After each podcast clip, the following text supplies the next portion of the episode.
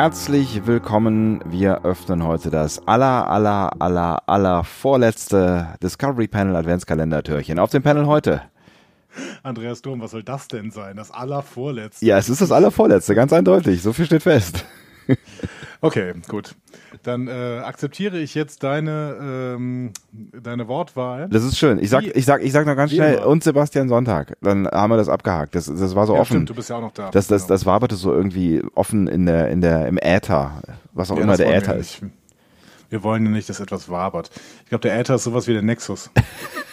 Ist, ist Äther nicht auch was, äh, was, was man früher äh, zum, zum äh, Sedieren für OPs benutzt hat? Äh, ich glaube, das ist Äther, oder? Ah. Ich, bin mir nicht, ich bin mir nicht ganz sicher. Ähm, Sebastian, wie geht's dir heute? Ähm, auch ist es Sonntag. Ähm, ich musste arbeiten, aber es war eine schöne Sendung. Ach, es ist ein bisschen spät. Ansonsten ist alles gut. Vor allen Dingen ist es ein bisschen spät mit Hinblick darauf, dass äh, ähm, noch bevor ihr dieses äh, Törchen gehört haben werdet, ich schon wieder im Radio sitze, weil morgen ist Morning Show. Morning Show. Morning Show. Morning Show. Morning Show. Hallo, Bist du herzlich wieder der willkommen. einsamste DJ der Welt? Äh, das war Mike Litt lange. Übrigens dieses Jahr Weihnachten nicht mehr. Das ist ein bisschen traurig, finde ich. Ja, wer macht das denn jetzt? Machst du das? Ich mache das nicht, nee. Ich weiß gar nicht, ob es das überhaupt noch gibt. Ich habe ehrlich gesagt keine Ahnung. Ich weiß nur, dass es letztes Jahr äh, das letzte Mal gemacht hat. So hat er es zumindest im Radio gesagt. Und alles, was man im Radio hört, das stimmt. Also ich würde es machen. Ich würde es auf jeden Fall auch machen. Also wo, naja, wobei, also ich meine, Weihnachten feiern ist natürlich auch ganz geil, ne? Ich meine, der sitzt ja dann, der saß, glaube ich, von 18 bis 0 Uhr da, ne? Oder bis 1 keine sogar? Ahnung. Oder Ein Heiligabend könnte ich mal den ganzen Tag machen. ja, am Heiligabend, Abend quasi. Den ganzen Tag könnte ich das auch machen, aber am Abend, also da. Ja, auch den Abend. Auch den Abend. Äh, Ich bin mir nicht ganz sicher. Dann vielleicht auch lieber Silvester. Silvester Silvester macht er übrigens noch, aber nur äh, auf, auf, auf Nova. Nicht auf 1 Live. Schade, eins live. Schade, dass Nova euch die ganzen guten äh, Leute wegklaut. War das ein verstecktes Lob an die Ohr? Ja, ja heute ist es ist schon ein bisschen Weihnachtsstimmung heute, ne? 23. Dezember. Das ist schon, das ist der Tag, an dem ganz viele Leute äh, in ihre Heimatdörfer fahren, um da nochmal mit alten Freunden äh, in die Soccerhalle zu gehen und sich nachher zu betrinken. Genau so. Ist das das, was du vorhast, oder? D- Das habe ich äh, schon öfter gemacht tatsächlich. Ähm, dieses Jahr nicht. Dieses Jahr bleibe ich ähm, in meinem Reich. Ja, ja, ja, ja. Äh, Landeswechsel ist immer so schwierig. Das ist, Und äh, das ist ja auch eigentlich deswegen, dein, dein ähm, eigenes, äh, dein, ne, du hast, du hast eine eigene Passzone, ne? Ja, natürlich, natürlich, natürlich. Aber deswegen ähm, werde ich vielleicht alleine hm, so den einen oder anderen Ginto nehmen. Ich, ich hätte jetzt aber, ich hätte, ich hätte wirklich vieles darauf gewettet, dass du Eierlikör sagst. Ja, Eierlikör. Dieses Jahr ist der Eierlikör noch nicht so ausgebrochen. Das wird viel eher am 24. glaube ich der Fall sein. Jetzt, bis jetzt gerade ist es so ein bisschen äh, äh, der, der Wermutschnaps mit bitterem äh, Getränk dabei. Ich verstehe. Äh, überraschend, aber finde ich, finde ich deutlich angenehmer als diesen Eierlikör-Tick. Ähm, was mir einfällt, ist, dass ich heute tatsächlich schon ein Glühwein getrunken habe. Ich habe heute einen Glühwein getrunken und ich bin mir nicht ganz sicher. Ich glaube, es war der erste für dieses Weihnachten. Was, was auf einem dieser wunderschönen Weihnachtsmärkte? Ich war auf einem dieser wunderschönen Weihnachtsmärkte, die, äh, wie wir ja alle wissen, ähm, äh, bei dir große Freude auslösen. Ja. Ja. War schön? Hast was Leckeres gegessen für 37,50 Euro? Tatsächlich nicht. Äh, Wir sind nur an den äußeren Rand gegangen und haben einen Glühwein getrunken, weil wir einen Glühwein trinken wollten, weil wir. Okay, also auch keinen Nippes gekauft, den du äh, nach Weihnachten sofort wieder in irgendeiner Kiste verschwinden lässt und nie wieder auspackst, ja? Natürlich nicht. Habe ich, hab ich mit dir schon mal über Konsum rund um Weihnachten gesprochen? Ich glaube ungefähr 20 Mal auf diesem Panel. Ja, tatsächlich. Du konsumierst ja nicht. Natürlich konsumiere ich. Wir konsumieren alle. Wir kommen nicht um Konsum herum, aber ich versuche, das ist, ich versuche zumindest Schwachsinn äh, einzudämmen. Also nicht hier auf dem Panel, aber zumindest was den Konsum angeht. Wir haben ja überhaupt gar nicht gesagt, was wir machen heute, ne? Wir machen heute Neuigkeiten, Neuigkeiten Oh, das klingt aus so- der Star Trek Welt. Oh Gott. Ich bin gut drauf heute. Ich sagen. merke das schon. So hat das vielleicht vor 60 Jahren geklungen. Ja. Ich finde auch, wir sollten ein bisschen Retro-Feeling aufs, äh, aufs, aufs, aufs Panel bringen. So, so, Aber So alte, alte Ähm, Jingles, irgendwie so ein, so ein altes, so, so, so mit einem Gong oder sowas. Dies ist das erste deutsche Fernsehen mit der Tagesschau. Das erste Dies deutsche ist der erste Fernsehen. Deutsche, dies ist der erste deutsche Podcast mit der äh, News-Schau. New, oh, News-Schau ist schön. Mit der Neuigkeitenschau. Das würde mehr Sinn ergeben als der Tagesschau.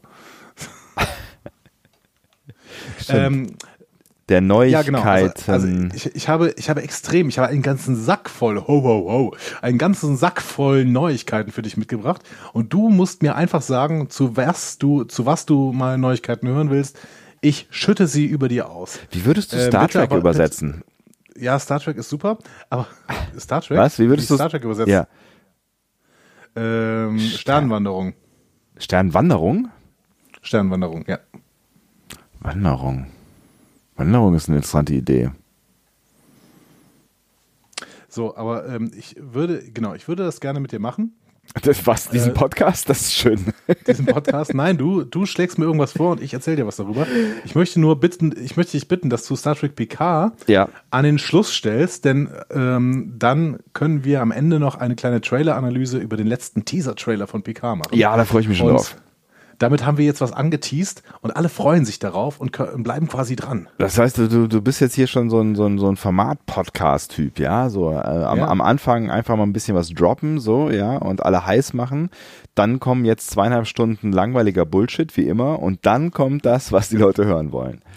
In der nächsten Stunde könnt ihr noch einiges gewinnen. Außerdem gibt es das geheimnisvolle Geräusch. Bitte bleibt dran. Und jetzt kommt Biffy Clyro mit, äh, Biffy Clyro, wer spielt denn noch Biffy Clyro, bitte?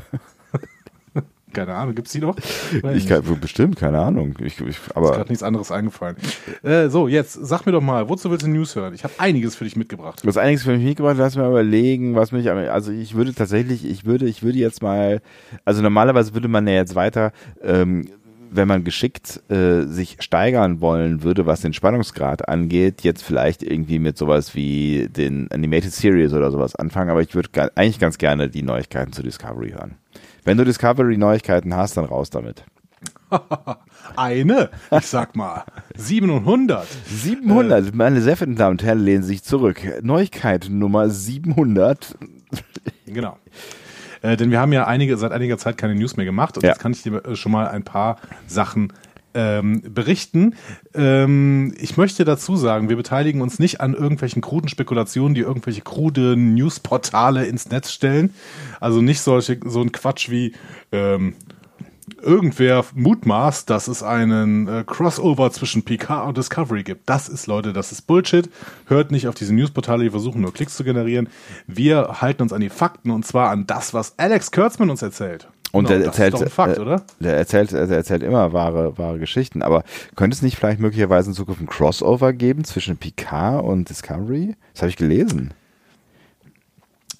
So, Alex Kurtzman erzählt, ähm, die Discovery ist auch in Zukunft das einzige Schiff mit einem Sporenantrieb Mhm. und wird ihn weiter nutzen. Das äh, macht mir ja richtig gute Laune. Ja, wir werden sehen. Also äh, in Zukunft kann es ja durchaus Sinn ergeben, äh, dass sie den nochmal nutzen, um irgendwie überhaupt noch eine Chance zu haben gegen die moderne ähm, Technologie. ne? Ist halt die Frage, wie sie ihn nutzen werden. Also ich fände ich es wirklich toll, wenn sie irgendwie eine Möglichkeit finden, äh, den Sporenantrieb so zu nutzen, dass äh, ich nicht das Gefühl habe, dass irgendeine Spezies dabei leiden muss oder irgendwas, äh, irgendwas Fieses passiert. Also Ja, ich wollte dir gerade eigentlich noch nicht weiter was darüber erzählen, aber Ja. dann springe ich mal zu Aussagen von Anthony Rapp, der hat mir nämlich ein Interview gegeben über Stamets, Stamets und Carver. ja. Ähm, unter anderem sagt er, und hier äh, schließe ich mal an deine, deine Mutmaßung an, der Sporenantrieb kann noch genutzt werden, denn die Jacep hatten primär ein Problem mit Carver und nicht mit dem Springen. Okay. Das ist die eine Sache. Das beruhigt mich natürlich schon mal ein Stück weit. Die andere Sache ist, dass das natürlich auch irgendwie ähm, Stamets nie so richtig super glücklich. Also ich meine, ja, nachher wurde es ein bisschen gleichgültiger, aber irgendwie, ich habe immer das Gefühl, so, so richtig cool ist es nicht, dass der navigiert. Weißt du, was ich meine? Ja, ich weiß, was du meinst, aber vielleicht lag auch da vieles an Carver, den er dann immer wieder gesehen hat und deswegen war so ein bisschen grumpy. Ich weiß es nicht genau. Ähm, er sagt auch, dass es Grumpy Stamets weitergeben wird. Ähm, dass er, dass dann, wenn es etwas gibt, worüber man mürrisch sein muss, äh, er wieder zum Grumpy Stamets wird. äh, und es im nächsten Jahr einige Dinge gibt, äh, die mürrisch machen können. Ja, das klingt doch hervorragend. Aber ich finde, es gehört auch irgendwie zu ihm dazu. Ne? Also ich meine, ja, auf jeden Fall. diese, diese, die, diese, diese Wesens ähm, Sprünge, die er in der ersten Staffel gemacht hat, die sind ja durchaus bemerkenswert. Ähm, aber dass er, dass er immer mal wieder grumpy ist, äh, das, das fände ich schon ganz gut. Das fand, das fand ich sehr sympathisch. Das macht ihn auch irgendwie menschlich. Er hat außerdem auf Nachfrage gesagt und nochmal bestätigt, und äh, ich möchte es nochmal betonen, Stamets ist nicht der Chefingenieur. Das hat er nochmal bestätigt. Mhm. Er ist der, der Sport Drive Guy. Und ähm, er, er, hat, er sagt, er hat seine Rolle auch so verstanden, dass Stamets das auch gar nicht werden will, sondern lieber so Projektmanager im, im Wissenschaftsbereich bleiben möchte. Ja, ich meine, er, er war ja quasi auch, ne? Also er hat ja dieses, ist ja mit diesem Projekt auf die Discovery gekommen, ne? mit dem Spornantrieb, wenn ich das richtig verstanden Genau. habe. Ja, ja. Beziehungsweise grundsätzlich als Mykologe, ne? um die Sporen auch anzubauen und so. Ja, Ne? ja. Also die spannende Frage, die ich mir stelle, ist, ob wir jemals einen, einen Chefingenieur dann irgendwann mal äh, wirklich in, in richtige Aktion sehen werden, ne? Ich kann mir gut vorstellen, dass Reno irgendwann diesen Posten einnehmen wird, aber da werden wir mal weitersehen. Hm. Ähm, zu Stamets und Kalber, die sind auf jeden Fall weiter zusammen. Ach, wie weiter zusammen? Also ich meine, also, Die sind weiter ein Paar. okay. Ne? Äh, das war ja vielleicht nicht mal so hundertprozentig klar am Ende, aber sie sind weiter ein Paar. Okay. Hat, äh, Anthony Rapp bestätigt. Äh, und Kalber wird sich mehr um die mentale Gesundheit der Crew kümmern in Zukunft. Weil er selber mentally ill ist oder was? Ja, keine Ahnung. Auf jeden Fall äh, wird er diese Rolle übernehmen, die ja so ein bisschen vakant ist, nachdem äh, sich Admiral Cornwall äh, sinn sinnloserweise in die Luft gesprengt hat. Und fast noch ein paar Leute mit. Ähm, genau. Ja, ja, also es fehlt ja, es fehlt ja ein bisschen, äh, genau, also Cornwell, es fehlt ja ein bisschen Troy an Bord ne, irgendwie, ne? Genau.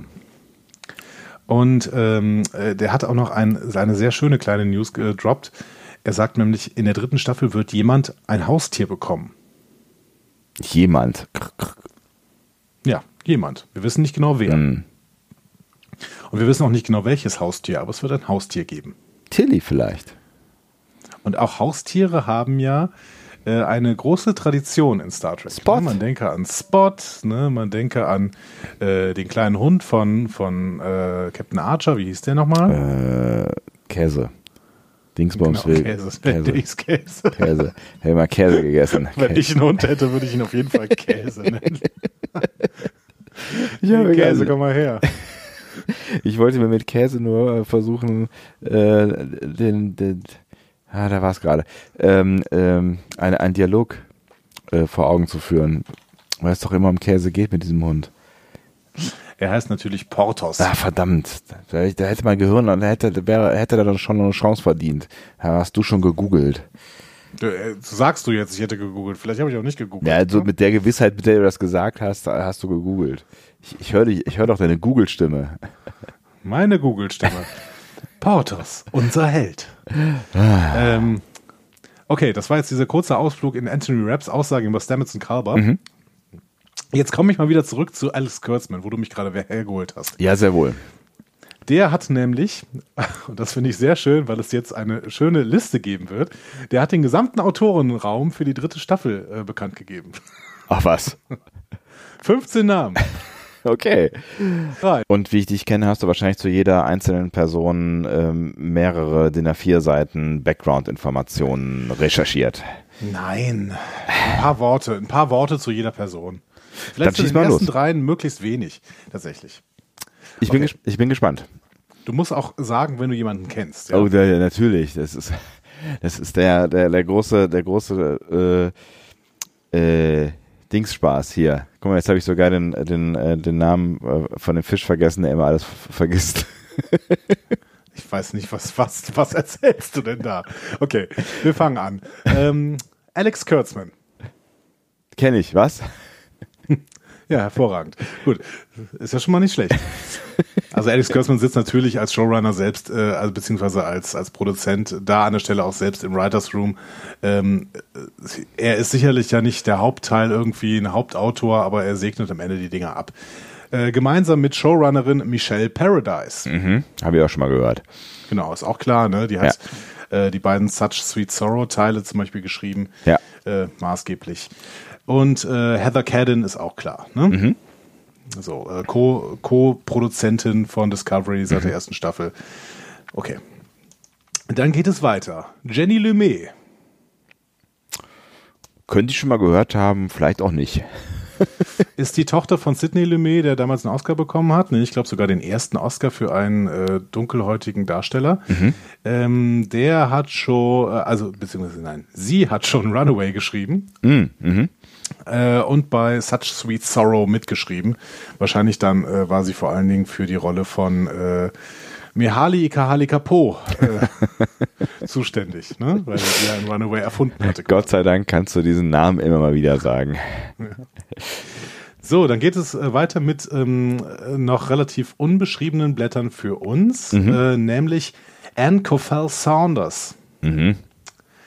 Ähm, die ist äh, grundsätzlich Produzentin, beispielsweise von The Boys, hat aber für ganz tolle Serien geschrieben tatsächlich. Also für mit meine Lieblingsserien hat sie geschrieben und dementsprechend äh, setze ich viel Kraft in sie. Äh, Ich bin Sie hat- gespannt. Sie hat für Battlestar Galactica geschrieben. Ah, was? Sie hat für Eureka geschrieben, sie hat für Chuck geschrieben, sie hat für Smallville geschrieben und für eine Serie namens Revolution, die kenne ich aber nicht und werde sie mir jetzt bald mal zu Gemüte führen, denn offensichtlich steht Anne Coffell äh, Saunders für Qualität. Das ist doch schon mal eine gute Nachricht. Ja. So, nächster äh, Schreiber ist Kenneth Lynn. Der war bisher Staffwriter bei House of Cards und einer Serie namens Sweet Bitter. Sagt mir nichts. Weiß ich auch nicht, was es ist. So. Äh, der nächste Name kommt uns wieder bekannt vor. Das ist Alan McElroy. Der war in der letzten Season schon äh, dabei, hat unsere Episode geschrieben, Perpetual Infinity. und, äh, und hiermit ist natürlich für fast das Beste ähm, verantwortlich, der hat das Drehbuch für eine Ober von Sharon geschrieben. Oh, okay. Ja, das ist auf jeden Fall doch mal eine Auszeichnung. Ja, genau, finde ich auch. Äh, dann ist Kirsten Bayer dabei, das ist klar. klar. Die ist allerdings auch bei PK dabei äh, und äh, dementsprechend weiß man natürlich nicht, wie äh, stark sie noch Einfluss auf Discovery nimmt, aber ich denke mal, die ist immer so Star Trek-Beraterin. Ne?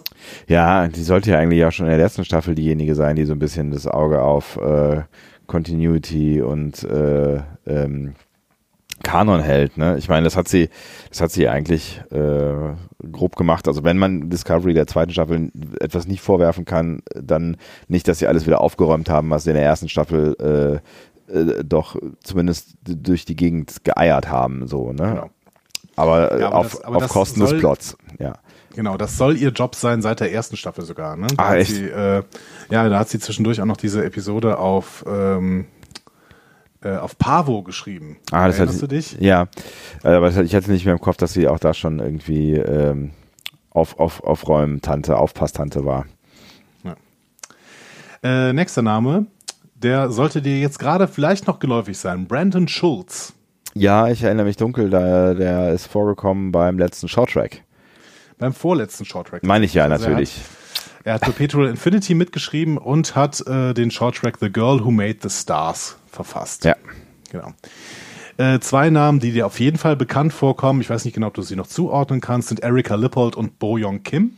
Äh, die kommen mir sowas von bekannt vor.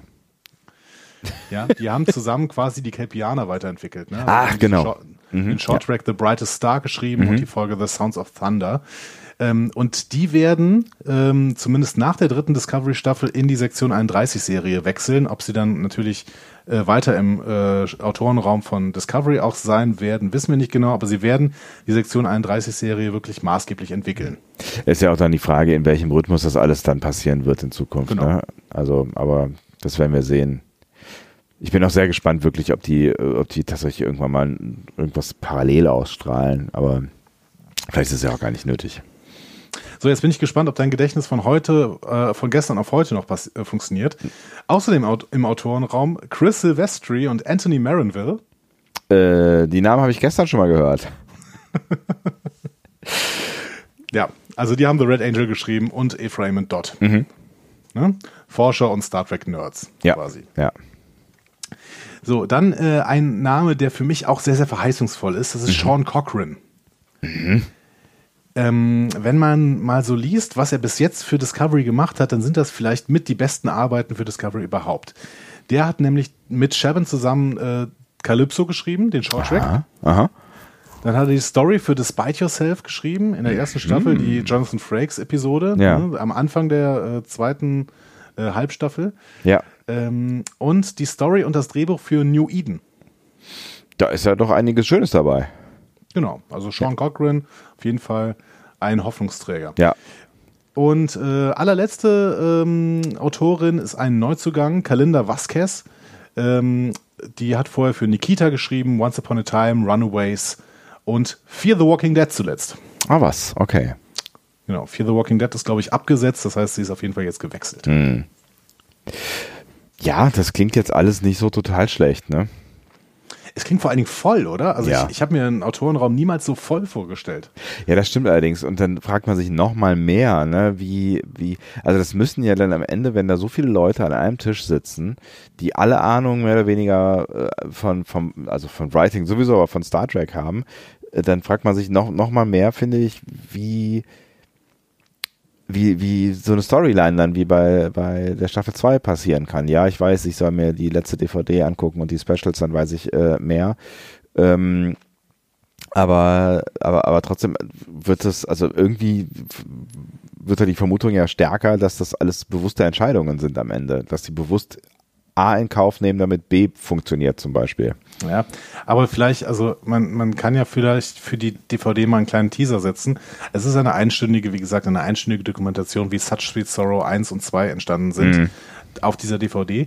Und äh, in dieser Dokumentation wird berichtet, dass äh, alles, was die quasi in diese beiden Episoden legen sollte, im Prinzip Stoff für vier Stunden war. Und dann haben sie zusammengestrichen. Ähm, und da könnte man jetzt sagen, okay, wenn 15 Autoren, ich weiß nicht, wie viel es im letzten Jahren war, äh, 15 Autoren versuchen, irgendwelche Sachen unterzubringen, dann ist halt bei den letzten beiden Episoden noch relativ viel übrig. So. Und dann kriegt das alles Michelle Paradise vor die Füße geworfen und sagt so, dann schreibt man eine Episode daraus. Ne? Das ist natürlich, ähm, also Ja. wenn man sich das so vorstellt, das kann natürlich auch völlig anders gewesen sein, aber wenn man sich das so vorstellt, dann kann man sich irgendwie ausmalen, warum dann am Ende das irgendwie nicht richtig funktionieren kann, weil es einfach zu viel ist. Ja, vielleicht ist es ja auch ganz anders, als wir denken, obwohl. Ja, ich habe gerade überlegt, ob die vielleicht einfach von Anfang an alle an verschiedenen Episoden arbeiten, weißt du, dass sie dann irgendwie äh, zu zweit oder zu, weiß ich, alleine irgendwie dann für eine Episode verantwortlich sind und ähm, das dann hinterher zusammengemischt wird. Aber auf der anderen Seite hatte man ja äh, schon das Gefühl, dass sich da ja viel ähm, in der, vor allen Dingen in der ersten Staffel ja dann noch geändert hat, während des Prozesses quasi, ne? Also Ja, die werden sich schon regelmäßig treffen, vielleicht nicht jeden Tag, ne? aber mh. ähm, ich glaube schon, dass sie sich, also es, man muss sich ja auch aufeinander abstimmen. Ne? Also man kann ja nicht mehr Einzelepisoden schreiben, so wie es noch in den 90ern der Fall war. Nee, es funktioniert null, natürlich, ja, ja. Ja, aber ich würde, ich würde, das, das ist echt so ein Punkt, ne? Also klar würde mich vieles interessieren an der Produktion von Discovery, aber da würde ich, da würde ich echt gerne mal einen Tag lang irgendwie auf einem Stuhl äh, hinten äh, im Raum sitzen ähm, und mir angucken, wie diese Menschen zusammenarbeiten und wie das funktioniert. Ja, voll. Ja. Und vor allen Dingen ähm, bei diesen Sprechproben, die dann irgendwie vor den einzelnen Episoden stattfinden, ne? wo die Darsteller schon mal hinkommen und versuchen, dieses Drehbuch zusammenzulesen. Ja. Da möchte ich auch unbedingt mal dabei sein. Ja, das ist bestimmt auch spannend, wenn man so irgendwie so ein Gefühl dafür bekommt, ob das funktioniert oder nicht funktioniert. Ja, genau. Okay, aber auf jeden Fall, ähm, das ist doch schon mal verheißungsvoll für die dritte Staffel Discovery. Ne? Wir bleiben vorsichtig optimistisch. Genau. Äh, Tilly hat auch noch ein paar Sachen dazu gesagt, aber da muss man jetzt nicht näher drauf eingehen. Also die hat zum Beispiel gesagt, dass ähm, Michael Burnham und sie auf ewig Zimmergenossinnen sein werden. Oh. Das ist auch schön, ne? Ja, auf jeden Fall. Also es Sie ist ist, gefragt es, worden, ob das immer noch so ist und sie meinte, ja, ich weiß auch nicht genau warum, aber es ist immer noch so. Ja, äh, das ist natürlich eine berechtigte Frage. Wir haben da, glaube ich, in der ersten Staffel irgendwann schon mal drüber gesprochen, ne? dass, ähm, dass, dass Michael ja durchaus auch äh, eigentlich. Aber auf der anderen Seite, ich meine, es ist ja, es ist ja jetzt auch nicht das Riesenschiff und äh, wer weiß, wer da alles äh, Mehrfachzimmer hat. Wie heißt denn das? Mehrbettzimmer hat, ne? Also- Mehrbettzimmer, keine Ahnung. Also von Saru wissen wir zumindest, äh, dass er ein sehr großes äh, Einzelzimmer hat mit vielen Blumen. Ja gut, da könnte ja auch sonst keiner drin wohnen. das stimmt. Völlig ungemütlich. Okay. Ähm, wirf, wirf mir noch was zu. Worüber willst du noch was wissen? Äh, erzähl mal was über Lower Decks. Lower Decks, okay. Mike McMahon hat so ein paar Sachen gesagt. Ähm, wie gesagt, ich äh, versuche jetzt nicht irgendwelche Spekulationen aufzunehmen, sondern das, was er denn wirklich gesagt hat. Er sagt, es wird halbstündige Episoden mit äh, A, B und C-Plots geben. Also wir haben irgendwie äh, drei dreifach verschachtelte Episoden, oh. die eine halbe Stunde dauern. Äh, okay. Die Folgen werden größtenteils eigenständig sein. Es gibt aber ein paar bogenförmige Elemente. Interessant. Ja. Und eine ganz wichtige Frage, die Mike McMahon gestellt worden ist, das war, glaube ich, äh, in Birmingham auf der Destination Star Trek. Da war er zugeschaltet und äh, er ist gefragt worden, wie ist das denn mit Lower Decks? Wird das denn Kanon sein? Und er sagt definitiv ja. Ach. Es läuft auf dem Screen, es wird Kanon sein. Oh, spannend. Ja, aber nach dem, was Roddenberry gesagt hat, ich meine, gut, der hat die Animationsserie so ein bisschen rausgenommen, hm. ähm, woran, woran, sich aber auch ja nicht wirklich jemand hält. Ähm, aber ansonsten sagte er, alles, was auf dem Screen läuft, ist Kanon. Und dann ist halt auch Lower Decks Kanon. Ja, ich meine, warum auch nicht, ne? Aber ich meine, das ist, ne, wenn, wenn dann halt es ist immer so ein bisschen so ein, so ein komisch, also für mich finde ich so ein bisschen komisches Gefühl, wenn es halt nicht deine, dein gewohntes, deine gewohnte Form ist, so, ne, wenn es dann plötzlich eine Animation ist, ne. Und ganz komisch wird es dann, wenn dann äh, hier unser Teen-Track vielleicht möglicherweise auch Kanon ist, ne. Aber gut. Ja gut, aber wenn da ganz kleine Geschichten erzählt werden, dann ist es vielleicht auch egal. Irgendwie. Ja, ist vielleicht auch egal, da hast du, ja, da hast du schon recht. Äh, übrigens, Mike McMahon ist natürlich der Showrunner ne, von Lower Decks. Mhm. Für die Leute, die eventuell ähm, bei unseren letzten Newsfolgen nicht richtig äh, zugehört haben, beziehungsweise äh, sie übersprungen haben oder jetzt erst einsteigen. Oder es bis seitdem wieder vergessen haben. Es gibt Menschen, die vergessen solche Dinge. Das ist September, glaube ich, gewesen. Als unsere, nee, im Oktober haben wir, glaube ich, auch einer gemacht. Ne? Ja, ich glaube schon. Ähm, und Mike McMahon hat vorher ähm, beispielsweise Rick and Morty gemacht. Mhm. Genau. Okay, ähm, Was ist denn mit Sektion 31? Sektion 31. Äh, minimale News. Mhm. Denn es wurde gesagt, sie hat einen Writers Room, hat Heather Cannon bestätigt. Ähm, das ist ja schon mal schön. Das heißt auch jetzt schon, also die, die schreiben schon oder was? Die schreiben schon. Mhm. wir wussten ja auch schon, wer da schreibt. Ähm, der Pilotpitch kam von Erika Lippold und Boyon Kim, mhm. ähm, die das ganze Projekt jetzt auch betreuen als, als Hauptautoren. Ähm, und äh, in diesem Pilotpitch, äh, der hat wohl alle relativ stark begeistert. Es gab, ähm, es gibt wohl ganz neue Gegenden, eine ganz neue Mythologie äh, und ganz anderes Star Trek, als wir bisher jemals gesehen haben. Mhm. Ähm, was das auch immer heißen wird. Ja. Ähm, was ich schön fand, Heather Cadden hat auch nochmal gesagt, die Motivation, überhaupt äh, Sektion 31 zu machen, kam von Michelle Yeoh. Die hat in der ersten Staffel nämlich gesagt, so, ich würde meinen Charakter gerne völlig anders äh, ähm, interpretieren.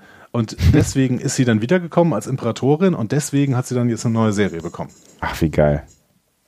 Was ich schon auch irgendwie ganz, äh, ganz cool finde, ne? ich habe ja, ich, ich, ich arbeite mich ja langsam, aber stetig durch die äh, DVD-Extras hindurch und ähm, war jetzt bei äh, letztens irgendwann, ich glaube Kostüm war es, wo sie ähm, auch mit dabei war und so ein bisschen was erzählt hat über Gersha Phillips, die die ganzen Kostüme ja mhm. schon seit irgendwie immer macht, ne? Und ähm, ähm, halt auch so wirklich Feuer und Flamme äh, war für, für das, was sie da tut und für ihre Outfits und für, für das alles, was da auch in der zweiten Staffel irgendwie passiert. Und das fand ich irgendwie schon ganz, äh, ganz bemerkenswert, weil wir ja irgendwann mal, also du hast irgendwann mal, äh, wenn ich mich richtig erinnere, gesagt, dass die ja so ein, so ein Riesen, also weil die, ich meine, die ist ja ein Star, ne, so, und das, ja. dass du sie nicht so richtig sympathisch findest irgendwie. Und ich fand sie da ganz sympathisch irgendwie und hatte auch das Gefühl, sie brennt schon so ein bisschen für dieses äh, Vorhaben.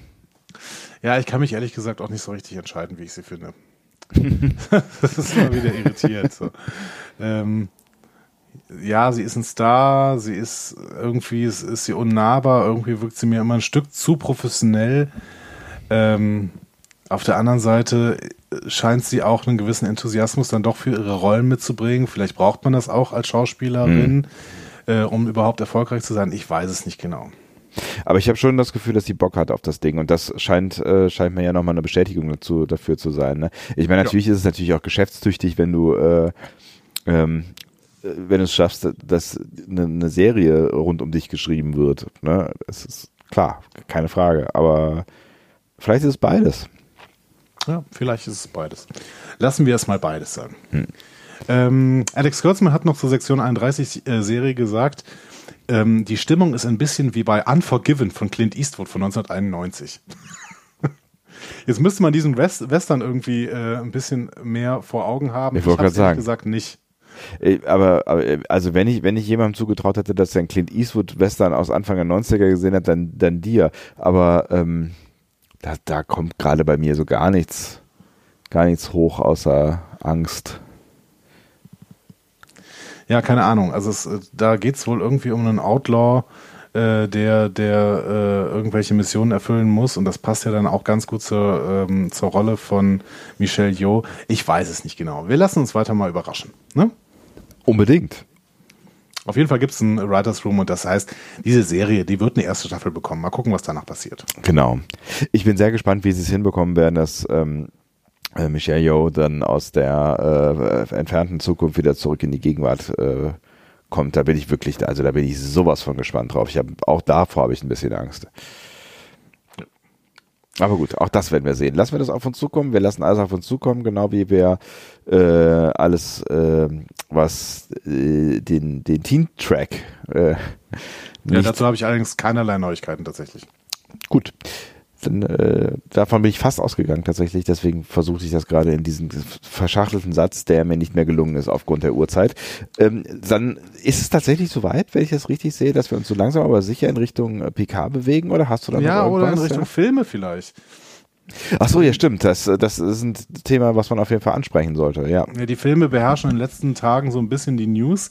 Ähm, uns sind sie ja nicht ganz so wichtig, wie ihr schon öfter gemerkt haben solltet. Ne? Für uns ist äh, Star Trek vor allen Dingen im TV wichtig. Aber ähm, die Filme werden weitergehen. So viel ist jetzt relativ klar tatsächlich. Es hat ja lange Zeit so ausgesehen, als wäre die Reboot-Reihe am Ende. Ähm, jetzt wird gemutmaßt, dass Noah Hawley den vierten Film der Reboot-Reihe nun machen soll. Und auch wieder, also es geht, also es geht tatsächlich dann weiter mit dem gleichen Cast und so weiter. Ne? Also es ist jetzt Genau, auf jeden Fall mit. Chris Pine Ja. ähm, die, äh, und wahrscheinlich dann auch Zachary Quinto. Ähm, äh, Chris Pine war ja lange fraglich. Ich glaube, dass Chris Hemsworth ähm, weiterhin fraglich ist, aber Chris Pine scheint nochmal äh, Kirk spielen zu wollen, beziehungsweise offensichtlich wurde da dann nachverhandelt und äh, wahrscheinlich ist er jetzt Topverdiener. Wie auch immer. Äh, Noah Hawley ist auf jeden Fall ein sehr, sehr interessanter Name, finde ich. Der hat Legion gemacht. Das ist eine Serie, die ich absolut nicht gucken konnte, aber die wurde tatsächlich von ein paar Kritikern relativ stark gefeiert. Für mich war die äh, zu strange. Habe ich nicht ähm, gesehen. Aber ich habe von Noah Hawley auch äh, Serien geliebt, vor allen Dingen Fargo. Oh, der hat Fargo gemacht, ja. Der hat Fargo gemacht, genau. Ja. Also Fargo haben wir ja auch schon eins eine oder andere Mal gelobt hier. Es ist wirklich, wie ich finde, eine von vorne bis hinten extrem gelungene, äh, außergewöhnliche Serie. Genau. Du fandst die dritte Staffel ja auch noch ganz toll. Ich fand die ersten beiden vor allen Dingen super. Ähm, aber deswegen Noah Hawley hat durchaus einen guten Ruf und er soll jetzt einen vierten Film machen.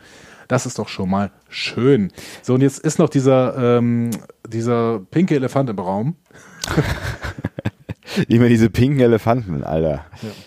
Quentin Tarantino. Ja, dieser, der, der pinke Elefant Quentin. Ja, genau. Ja, Tarantino, was sagt er? Äh, Er hat jetzt ein Zitat gedroppt, das ist, ach, es, es geht mir alles um, es geht mir wirklich um Keks. Ganz im Ernst. Tarantino und äh, sein Star Trek-Film geht mir krass auf den Keks. Es ist ja auch ich eine weiß noch nicht mal, ob ich Geschichte- den überhaupt sehen möchte, aber trotzdem, äh, seit, seit, seit Jahren wird hier gemunkelt und Ja. es wird, das ist ein bisschen so wie zwei Leute, die eigentlich so ein bisschen aufeinander stehen, aber nicht so richtig ausprobieren wollen, ob sie zueinander passen.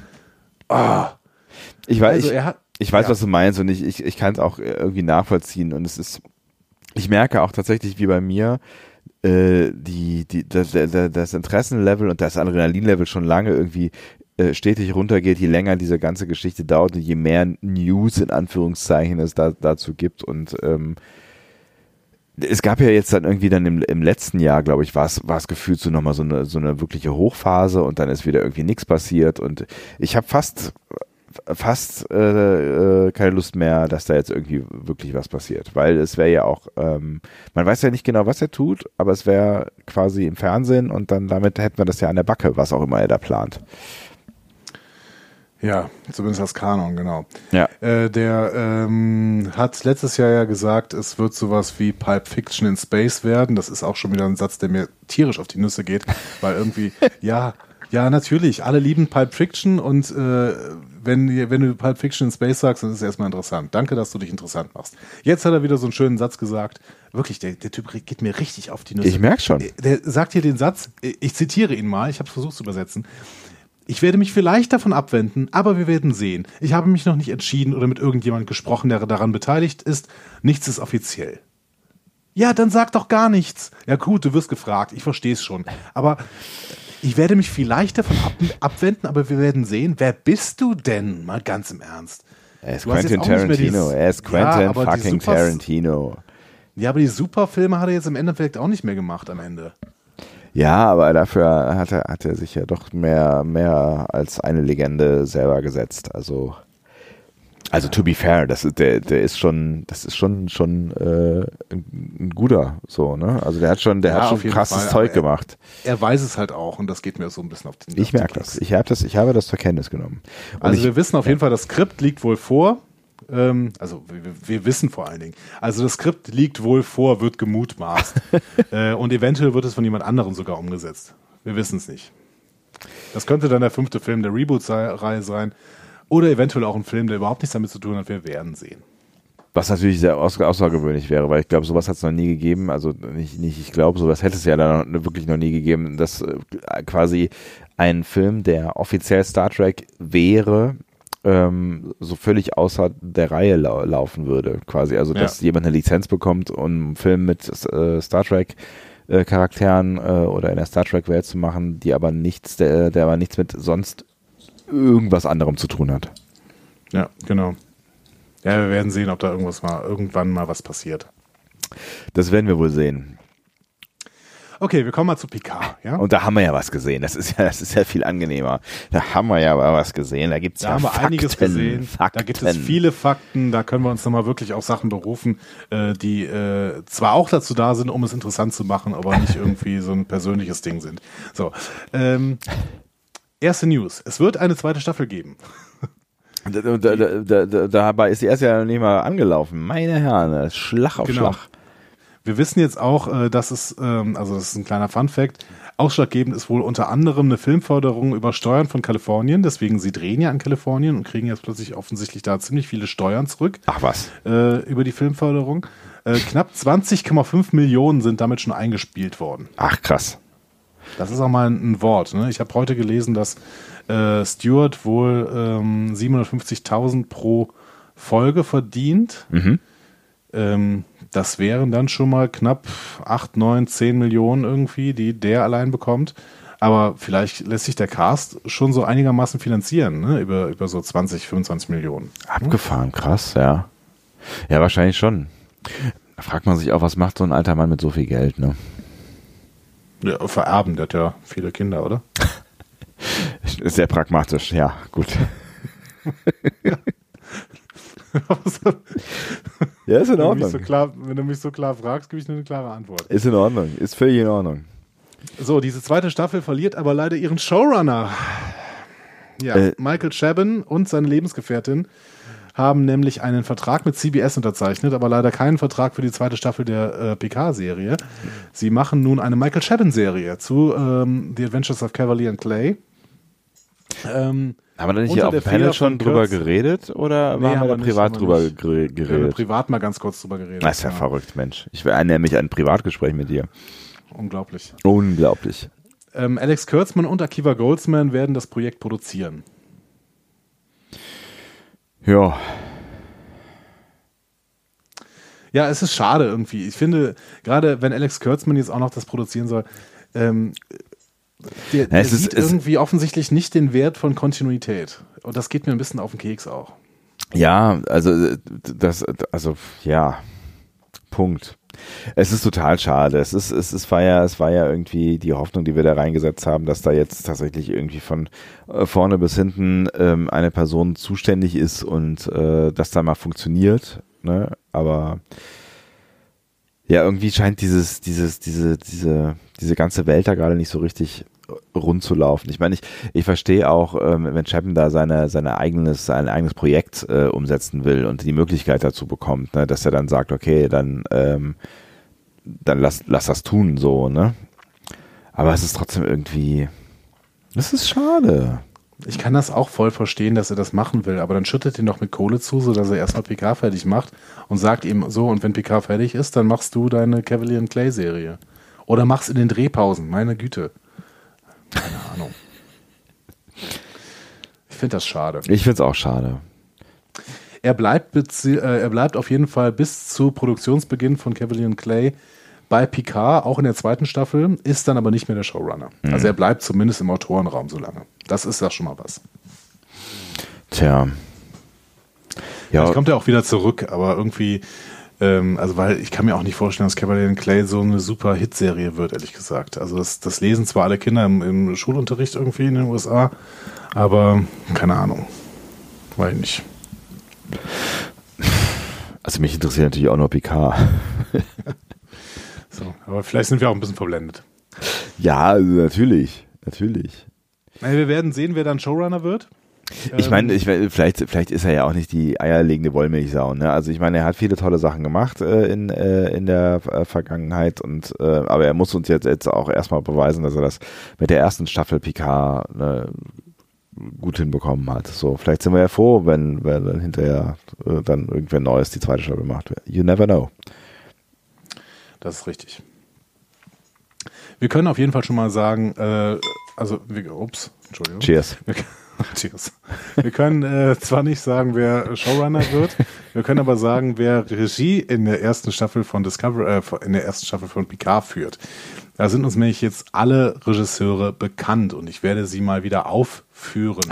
Oh, Andreas führt was auf, hört, hört. Es sind immer Doppelblöcke wobei sie nicht immer direkt aufeinander folgen. Äh, das habe ich auch nicht ganz verstanden, aber es ist auf jeden Fall so. Mhm. Ähm, Hanel Culpepper, das wussten wir schon länger, macht die ersten beiden Episoden. Mhm. Die ist jetzt für Discovery, in, in, Discovery nicht besonders rühmlich aufgefallen, was ihre Episoden angeht. Tatsächlich, sie hatte in der Staffel 1 Vaulting Ambition gemacht, die vielleicht schlechteste Episode von Discovery überhaupt bis jetzt. Mhm. Das war die, wo Lorca stirbt. Ja. Ähm, und ähm, The Red Angel. Auch mhm. die war wirklich nicht gut. Aber nee. gut. Ja. Äh, wir, wir haben auch immer gesagt, es liegt nicht unbedingt an der Regie, dass diese beiden Episoden so schlecht sind. Ne? Nee, tatsächlich. Also gerade bei The Red Angel ist es, also bei, also das war, keine Ahnung ich habe das Gefühl, dass, ähm, dass da, dass da irgendwie gesamtkonzeptionell da der Wurm anfing drin zu sein, so, ne? Und ähm, da kann sie vielleicht gar nicht was für. Äh, dann äh, derjenige, der wirklich bisher für sehr, sehr gute Episoden zuständig war, ist Jonathan Frakes. Mhm. Der macht äh, drei und vier. Okay. Ähm, darüber brauchen wir auch, glaube ich, nicht mehr so viel zu sagen. Ähm, fünf und sieben macht Doug Aniokowski. Mhm.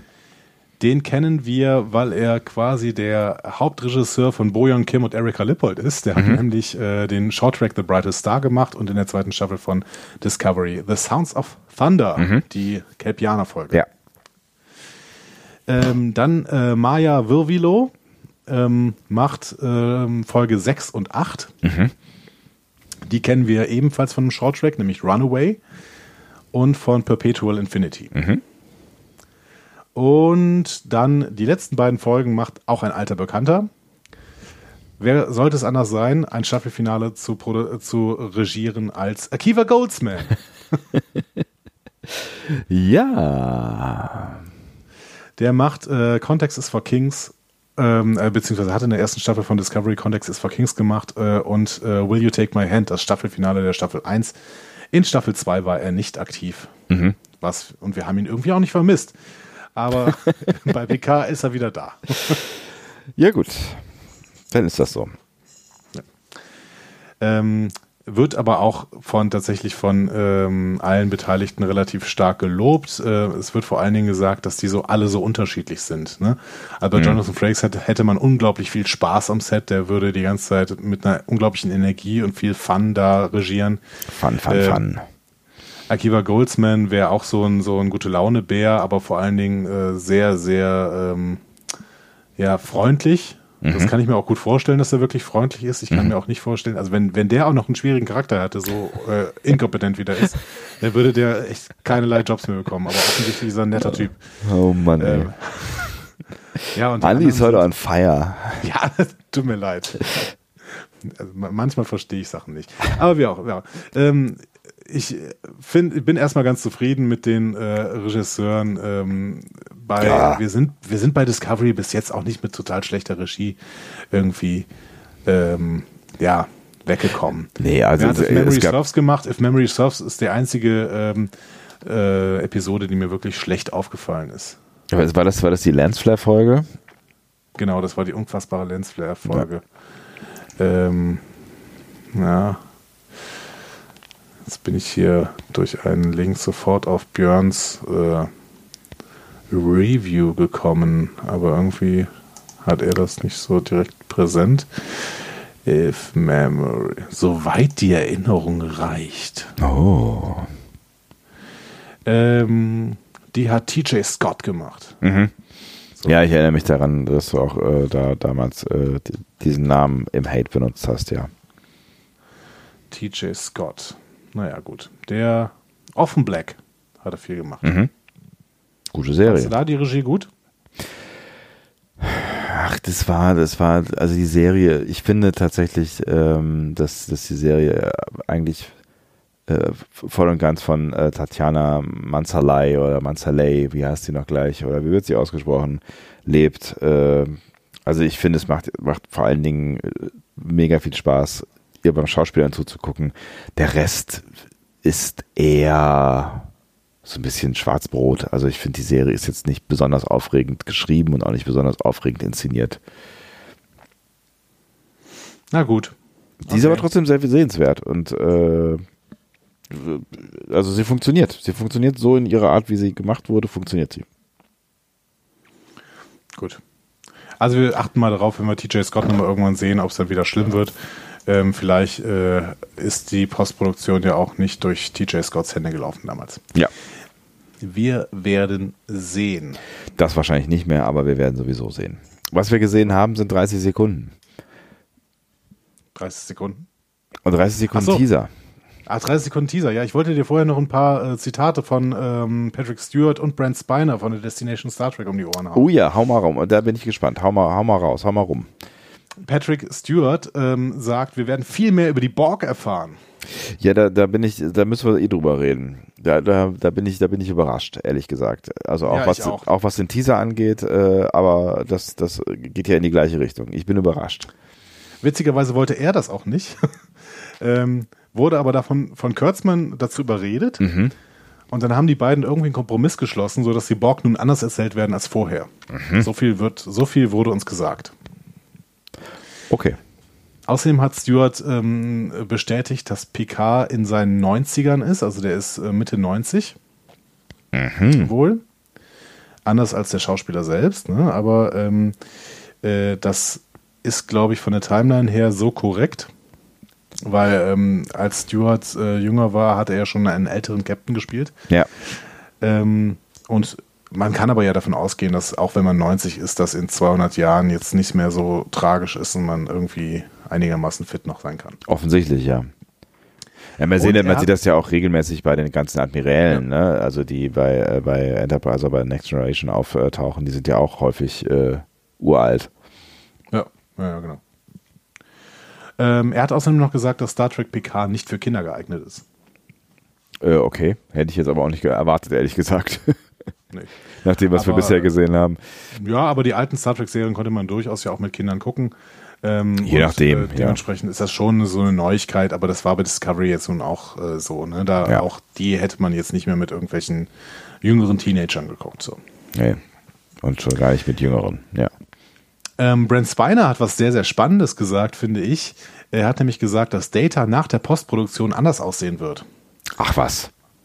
Die äh, Trailer hätten noch äh, keine Postproduktion äh, beinhaltet, zumindest was Data angeht. Das heißt, die, die Mumsbacken äh, verschwinden wieder, oder was? Ja, wir werden sehen. Also er hat nur gesagt, dass es anders aussehen wird. Aber du kennst Brent Spiner, wenn er erstmal auf so, äh, auf so einem Panel in Fahrt ist, dann erzählt er einiges Ja. und ähm, bleibt bei einigem aber auch sehr vage. Ne? Äh, Muss er wahrscheinlich auch, ja. Ja, genau. Okay, aber jetzt kommen wir endlich zu dem Trailer. Du willst ja die ganze Zeit schon dahin. Ja, ich, will- ich, es ich meine, es ist, es ist kurz und es ist, es, man sieht nicht viel so, aber es ist natürlich spannend, weil es sind neue Bilder. Es ist ja schon schön. Absolut. Ähm, wir starten in diesen Teaser rein. Ihr könnt euch den übrigens angucken. Wir haben den verlinkt unter, unter dieser Folge. Mhm. Ähm, und ich schicke dir jetzt mal immer so ein paar Bilder rüber. Ne? Dann kannst du mal kurz wissen, worüber ich rede, ja? Oh, das ist aber nett. Was denn das? Ähm, es ist ja ja voll der Service. Toll. Ja, ne? Ähm, Picard hat in Ten Forward auf der Enterprise einen Albtraum. Mhm. Ähm, beziehungsweise er, er äh, sagt irgendwie, er durchlebt nochmal die Ereignisse, die ihn so traumatisiert haben. Und äh, man, also man glaubt schon, dass es ein Albtraum ist und dass es irgendwie äh, jetzt keine realen Szenen sind. Auf der anderen Seite sieht man da vor den Fenstern von äh, Zehn Frauen, das sind ziemlich sicher die Fenster von Zehn Frauen, die sind zumindest so geformt, Mhm. ähm, da wird ein Planet auf, äh, aus dem Weltraum bombardiert. Ja. Ne? Wir sehen da verschiedenste ähm, Explosionskrater so. Ne? Und für mich ist das schon eines der spannendsten Bilder des Trailers. Äh, denn im Internet wird spekuliert, ob dieser Planet wegen seiner roten Farbe vielleicht der Mars sein könnte. Aha. Ich hätte jetzt kurz an Vulkan gedacht. Ja, auch das könnte natürlich sein. Aber ähm, also für Mars sprechen mehrere Sachen. Ähm, erstmal, ähm, auf dem Mars ist laut Enterprise wegen Terraformings seit den 2150er Jahren ähm, möglich, ohne Druckanzug auch äh, da rumzulaufen. Also man braucht noch Sauerstoffflaschen, aber man braucht keinen Druckanzug mehr. Und später ist dort diese berühmte Werft Utopia Planitia Ja. Wo wahrscheinlich die Enterprise D gebaut worden ist. Ja. Das ist so, so halb bestätigt worden. Ähm, und auch Ben Cisco war da zum Beispiel mal stationiert. Das heißt, der Mars ist auf jeden Fall ähm, ein interessantes Ziel, wenn es denn in irgendeiner Weise eine kriegerische Auseinandersetzung geben soll. Und den haben wir auch noch nicht so wirklich gesehen, ne? Also das ist, das Nee. ist doch kein Ort gewesen, ähm, wo viel Handlung gespielt hat. Ja, man hat mal ein bisschen was bei Enterprise gesehen. Äh, man hat mal gesehen, dass äh, die, äh, die äh, so, so eine Anhöhe vor Utopia Planitia, das ist halt so eine ganze Gegend auf, auf dem Mars, äh, öfter für so Marsuntergänge, äh, Sonnenuntergänge auf dem Mars äh, genutzt wird. Da kann man sich dann irgendwie hinstellen und das ist ganz romantisch. Aber äh, so richtig viel hat man tatsächlich noch nicht gesehen. Ja. Nur ähm, der nächste Shorttrack heißt ja Children of Mars. Und da gibt es auch so eine kleine Vorschau äh, von. Äh, da sieht man Kinder, die in die Schule gehen, so zwei Mädchen, und die verstehen sich auch nicht gut. Ähm, und dann schweißt die beiden irgendwas zusammen. Man sieht dann, wie sie sich an den Händen fassen. Und das klingt auch im Hintergrund, äh, beziehungsweise das wird, glaube ich, da geschrieben, dass irgendwas sie zusammengeschweißt hat. Vielleicht ja ein Angriff auf den Mars. Vielleicht ist das ein Angriff, bei dem Picard dann eine große Rettungsmission starten muss, um die Kinder zu retten. Das wiederum ist Spekulatius. Ja. Pünktlich Au- zu Weihnachten. Na Gott sei Dank sind wir auf dem äh, Adventskalender hier. Ähm, aber wir werden äh, am 9. Januar erfahren, ob da denn was dran sein könnte. Ja. Aber es wäre natürlich eine interessante Ver Verwebung und dass das dann vielleicht irgendwas miteinander zu tun haben könnte, das äh, wäre jetzt zumindest nicht vollständig abwegig. Exakt. So, äh, dann sehen wir nochmal ein Bild von äh, dem äh, Data mit relativ äh, doch noch dicken Wangen. Ja. Spannend ist auf jeden Fall, dass er seine Nemesis-Uniform anhat. Ähm, das heißt, es könnte natürlich so Flashbacks sein auf den Film, äh, wo Data dann tatsächlich das Zeitliche segnet. Wir wissen immer noch nicht genau, ähm, was es denn mit diesem Data auf sich hat. Und wer dieser Data denn äh, ist, also Genau, also auf jeden Fall ist es, ist es Data und nicht Lore, das wurde Ja. mehrfach, mehrfach mittlerweile bestätigt. Auch Before ist es nicht. ja, Before soll äh, angeblich in der Schublade liegen bei Alison Pilder. Ähm, ja, keine Ahnung. Es ist Data, aber wir wissen nicht, in welcher Form er es ist. ja.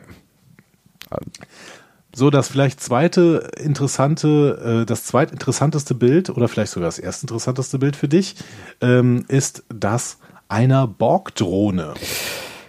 Das stimmt allerdings, ja. Ähm, und zwar eine, eine aktive Borg-Drohne. Also da drunter steckt auf jeden Fall jemand Lebendiges. Ähm, aber es sieht jetzt auch nicht so aus, als wäre diese Borg-Drohne schon relativ lange kein Borg mehr oder sowas. Nee, im Gegenteil. Da sind wirklich noch so Borg-Sachen äh, vorne dran. Eher so im, im Locutus-Zustand, würde ich jetzt mal sagen. Ne? Ja, es sieht, es sieht alles so ein bisschen ähm, noch so ein bisschen impro improvisiert aus, irgendwie, finde ich. Ne? Es ist irgendwie alles noch nicht total perfekt äh, verborgt. Ja. Ja, wie gesagt, so ein Locutus-Zustand, Ja. ne? so gerade gerade verborgt. Ja, ja Das wiederum gerade verborgt. Könnte, Ja, das, das wiederum könnte dafür sprechen, dass ähm, die Borg noch aktiv sind und noch Leute assimilieren. Wovon wir eigentlich gar nicht ausgegangen sind. Ne? Also ich habe ja tatsächlich wirklich gedacht, dass äh, die Borg keine aktive Rolle spielen werden in, äh, in PK. Das, da, da hätte ich, äh, hätte ich ja echt irgendwas drauf gewettet. Ja. Ja, ich bin sehr gespannt auf jeden Fall. Also die Borgs sind, ähm, sind ja nicht meine Lieblingsgegner, wie du weißt. Ähm, und äh, da stimme ich deswegen auch äh, Stuart zu, dass sie im Prinzip äh, jetzt auch nicht mehr groß hätten erzählt werden müssen. Aber wer weiß, vielleicht erzählt man uns eine interessante Nebengeschichte von noch ein paar aktiven Borgs hm. oder sowas. Oder vielleicht versuchen ja auch die aktiven, die letzten aktiven Borg dann irgendwie Frieden zu schließen, weil sie merken, dass das sinnvoll ist oder sowas. Hm. Oder es sind, sind, vielleicht auch wirklich ja dann nur noch so Splittergruppen, das weiß man ja auch nicht genau, weil es kommt ja noch ein Foto, äh, noch ein Foto, noch, noch so ein Bild, aber da können wir ja gleich drüber reden, ähm, was, was auch Fragen aufwirft in die Richtung. Meinst du das You-Bild? Genau. Das kommt nicht im Teaser. Kommt nicht im Teaser? Nein, das ist ähm, einer Zeitschrift, ich hatte dir das rübergeschickt, das ist einer Zeitschrift ähm, äh, geleakt worden von CBS. Also beziehungsweise was heißt geleakt? Also die, Achso, nee, das meine ich gar nicht. Aber ist, ist, ist nicht noch ein, ein Borg-Bild in, äh, in dem Teaser mit drin? Ich glaube nicht, tatsächlich. Okay, dann mag ich das vermischt haben. Dann mag ja. mein Hirn das vielleicht vermischt haben. Aber es gibt ein schönes Bild von You, da könnt ihr auch mal im Internet suchen. Ähm, das an die TV-Zeitschrift, also digitale TV-Zeitschrift, die hieß, ähm, oh, habe ich vergessen. Ähm, irgendeine digital, digitale TV-Zeitschrift hat von ähm, CBS ein exklusives Bild bekommen von Jonathan Arco als You und er sieht doch wirklich relativ gesund aus. Ne? Paar Borg-Elemente sind noch zu sehen, aber auch nicht mehr viel.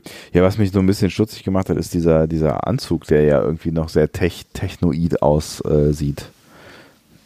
Äh, ja, wer weiß, vielleicht ist er jetzt ein Technomönch. Mensch. Wir werden sehen. Ähm, wir sehen dann noch äh, Picard, der irgendwen begrüßt, mit äh, beiden Händen so als Schale gebildet. Ich weiß nicht mehr genau, was das für ein Gruß ist. Äh, wahrscheinlich am ehesten vulkanisch oder so. Hm. Ähm, weiß ich auch nicht. Äh, dann sehen wir Picard, der mit jemandem diskutiert. Wir wissen auch nicht genau mit wem, aber er sagt, ähm, er, er, werde tun, was getan werden muss. Mhm. Ne? Ja. I will do what need, needs to be done. Ja. Und er, ähm, ja, er lächelt dabei auch so schön pikarlich. das gefällt mir ganz gut. Ja. Ja, dann sehen wir irgend so eine große Raumstation, eine große Einrichtung, ähm, die äh, bekämpft wird von kleinen Sternenflottenschiffchen. Mhm. Moment, auch das Foto schicke ich dazu, oh. genau. Ja. ja. toll, wie du das hier vorbereitet hast, Andi. Hör mal. Nicht wahr?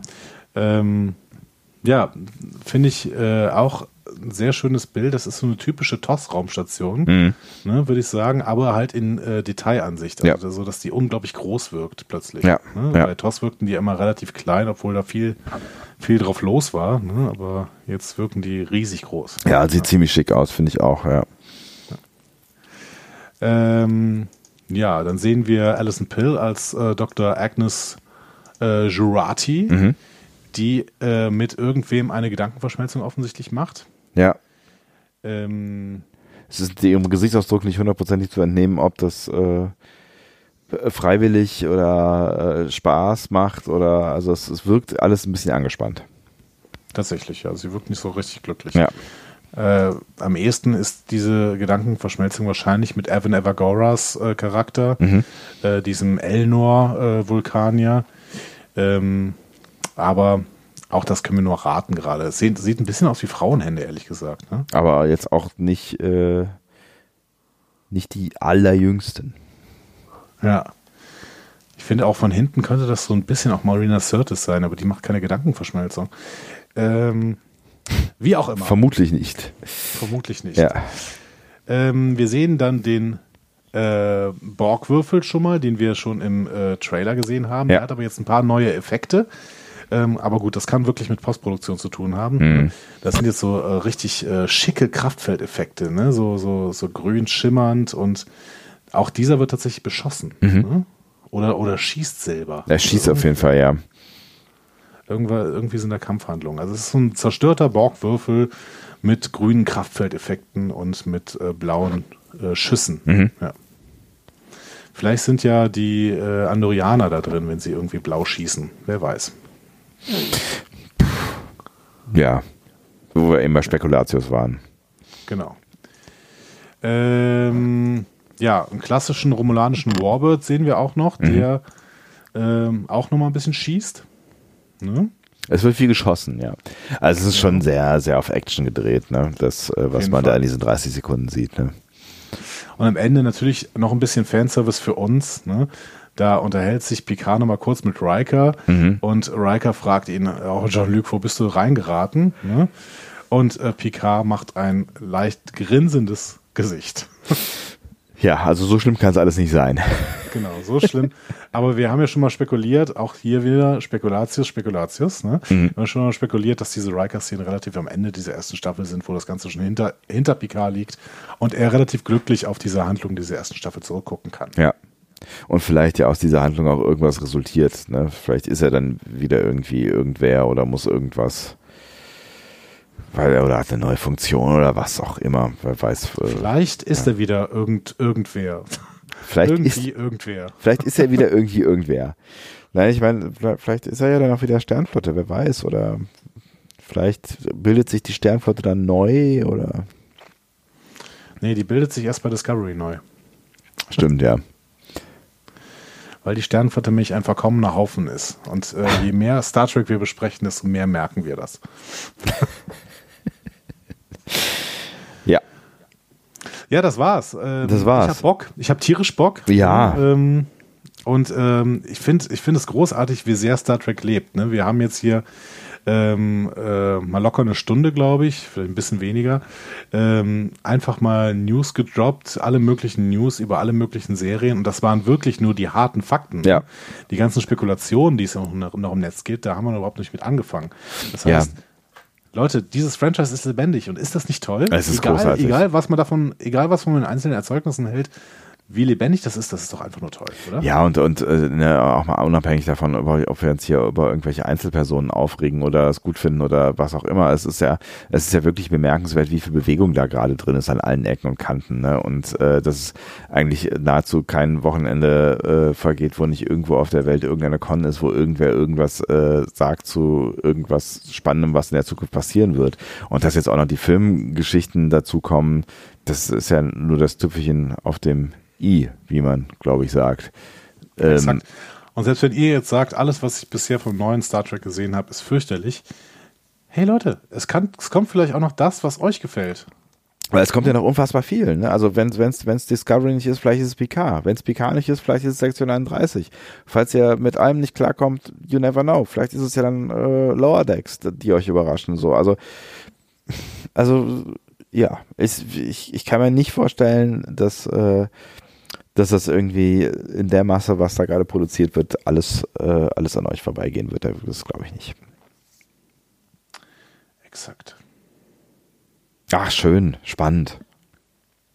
Ja, oder? Ja, voll. Ich gehe jetzt mit einem guten Gefühl erstmal ähm, in äh, unsere letzte Folge am morgigen Tag hinein. Auf jeden Fall. Wir haben nur ein kleines Problem. Wir haben uns ein bisschen verquatscht, ne? Ja, haben wir? Also es ist, es ist, es ist jetzt kurz vor zwölf und ähm, bis zwölf diese Folge noch irgendwie ähm, zu releasen, das, das wird ein mutiger Schritt. Ja, vielleicht kommen wir ein paar Minuten später, oder? Ansatzweise meinst du? Diese, schaffen wir es noch diese Nacht? Also auf jeden Fall. Wir hauen das jetzt raus, das Ding. Okay, gut. Ja, dann werden wir schauen, ne, was, was äh, uns morgen denn am 24.12. erwartet. Ne? Wer weiß das schon? Das weiß man ja nie. Erst wenn das Glöckchen klingelt und man die Tür zum Wohnzimmer aufmacht, dann äh, weiß man, was einen erwartet. Das haben wir als Kinder so gelernt. Sehr schön. Dann ähm, lasst es. Mach doch, mach doch, kannst du noch mal ganz kurz ein bisschen Picard anmachen und ein bisschen Weihnachtsstimmung? Jetzt auf einmal, auf einmal kommst du. Ja, nur noch die, die letzte Minute so ein bisschen. Na gut, komm, weil du es bist.